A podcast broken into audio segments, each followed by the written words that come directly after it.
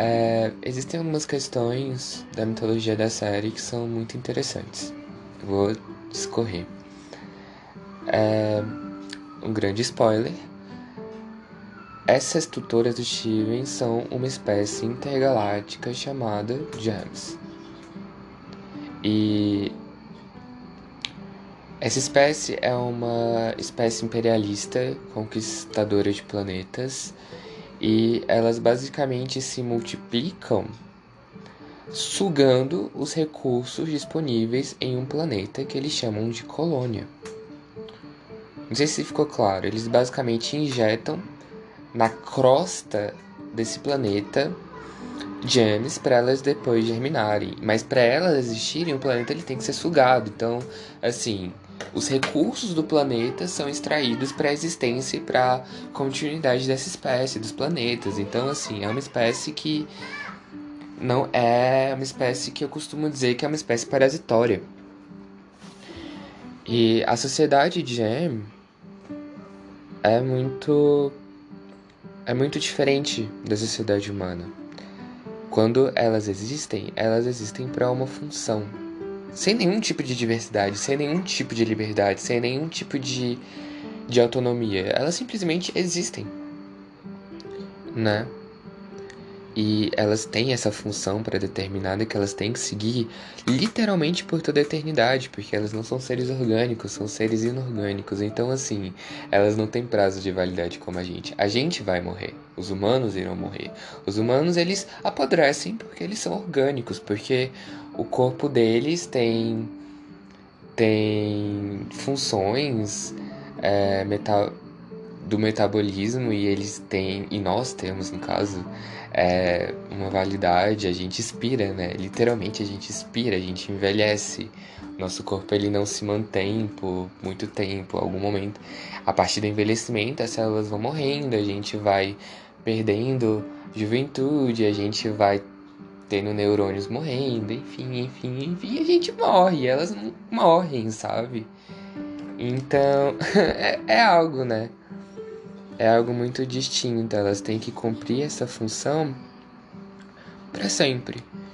E então, cada tipo de GM cumpre uma função e existe uma hierarquia muito explícita. E essa é a grande mitologia da série, sabe? E tudo acontece justamente por conta dessa hierarquia. Porque você existe para você desempenhar uma função e para você viver. Porque não apenas a sua função é algo obrigatório para você, mas também a sua forma, a sua aparência, é, a sua função ela tá ligada à sua aparência, inclusive. Então, elas têm que se manter presas ali e sair da sua forma pré-determinada é um traje, porque gems são seres mágicos, eles têm variados poderes e um deles, inclusive, é mudar de forma. E eles não podem, não, não que eles não possam, mas isso é um traje, pô. As grandes matriarcas da sociedade delas pensaram e planejaram a existência delas e elas têm que servir da exata forma, da exata forma que elas foram pensadas para servir. enfim, não existe liberdade, não existe nada. E o grande conflito da série é sobre isso, é sobre liberdade de existência, liberdade de sentir, liberdade de tocar, liberdade de se expressar, liberdade de pensar. É, o grande como eu posso falar, o grande, a grande situação da animação é que uma GM contestou tudo isso. Justamente numa colônia muito singular chamada Planeta Terra. Uma GM ela viu beleza na vida orgânica. E supostamente as genes devem ser superiores aos seres orgânicos. Uma GM disse que as outras devem seguir seus próprios caminhos, devem escolher as suas vidas, devem escolher amar, inclusive, e devem escolher se valorizar acima das suas matriarcas, que são as diamantes. Essa gem foi a Rose Quartz, mãe do Steve Universo. Enfim. E eu acho que essa alusão entre liberdade entre obrigatoriedade é muito. A gente pode, né, encaixar na realidade humana. De. Às vezes você pensar que você tá fadado a seguir alguma coisa por conta do sistema que você tá, tá incerto. E infelizmente às vezes a gente vai ter que lutar contra esse sistema pela nossa própria felicidade, por direitos essenciais. Eu acho que essa é uma alusão bem radical que a gente pode fazer desse subtexto do, da animação, mas também existem várias outras alusões. É, a espécie de gêmeos elas podem se fundir. Sabe Dragon Ball? É basicamente isso. Quem assistiu Dragon Ball aí pode vai saber entender. Eles fazem uma dancinha, uma dancinha bem comum, sabe? É, enfim, na, na, aí eles se fundem e as gems também se fundem. Elas dançam, literalmente, e elas e elas se juntam numa amálgama e se tornam outra pessoa, inclusive, com uma personalidade diferente, com uma existência diferente, com uma forma diferente, gems diferentes no caso. E isso também é um traje. A Garnet é um spoiler, gente. Escutem se vocês quiserem.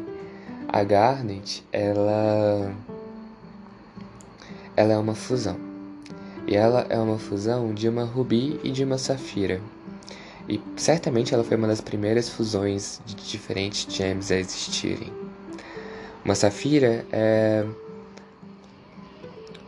é uma gem da alta aristocracia da corte da Diamante Azul, que tem a função de prever o futuro. E uma rubi é uma gem que geralmente exerce a função de guarda, então ela tem uma hierarquia muito baixa. E há mais de 6 mil anos, em uma situação súbita, elas se fundiram diante de toda, toda a corte da Diamante Azul. Isso nunca se viu antes. Duas gems completamente diferentes saíram da sua forma pré-determinada pelas diamantes para sem nenhuma razão, inclusive, sabe? Isso foi tão trajante e em dado momento, depois delas terem se desfundido perante a diamante, perante a corte, a diamante queria estilhaçar a, a Rubi, que pertencia a uma classe social mais baixa, e a Safira simplesmente salvou a Ruby. Ou seja, ela abdicou do seu status, do seu propósito, por aquela gem que não significava nada para a sociedade que elas viviam. A Garnet, ela é sem sombra de dúvidas uma das histórias de amor mais bonitas que eu já presenciei, sabe? E eu adoro a Garnet. Eu adoro a Garnet. Definitivamente, ela é incrível, ela ela tem uma história muito bem construída, muito bem elaborada. Enfim. É, existe, existe também na série uma alusão à Síndrome de Estocolmo, a estupro, a relacionamentos abusivos, Existem muitos recortes muito sublimes em uma linguagem tão acessível que é justamente uma linguagem pensada para conversar com jovens adolescentes, com crianças mais maduras, com adultos, inclusive. É uma linguagem muito, muito bonita. Enfim, é uma linguagem muito bonita. A Rebeca, ela, inclusive, tem uma namorada de uma amiga do meu namorado. que ela é apaixonada pela Rebeca e ela disse que tudo que a Rebeca faz é com um objetivo, porque o fim. Porque eu disse que o fim da série não foi exatamente satisfatório. Então ela disse tudo tem um motivo. Então eu assisti de novo e eu percebi que nada ali é feito pro telespectador por como ele quer, mas para o que ele precisa ouvir. E eu acho que é justamente isso, a conversa de Steven Universo é sobre não algo que é bom ser dito, mas algo que precisa ser dito e há algo que a criadora pensa que deve ser dito. Nós temos representação LGBT, nós temos muita, muitos debates muito intrínsecos e muito subliminares a respeito de sexualidade, a respeito de liberdade de existência, como eu já disse antes, a respeito de.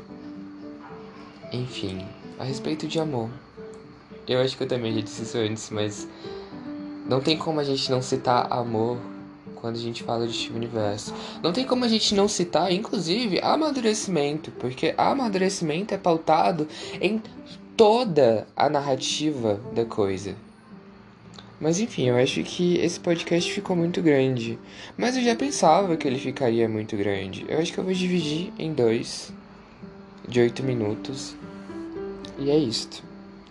Meu nome é Felipe Anthony. e eu falei sobre Steven Universo. Não tudo que eu deveria ter dito, mas eu disse pelo menos um pouco.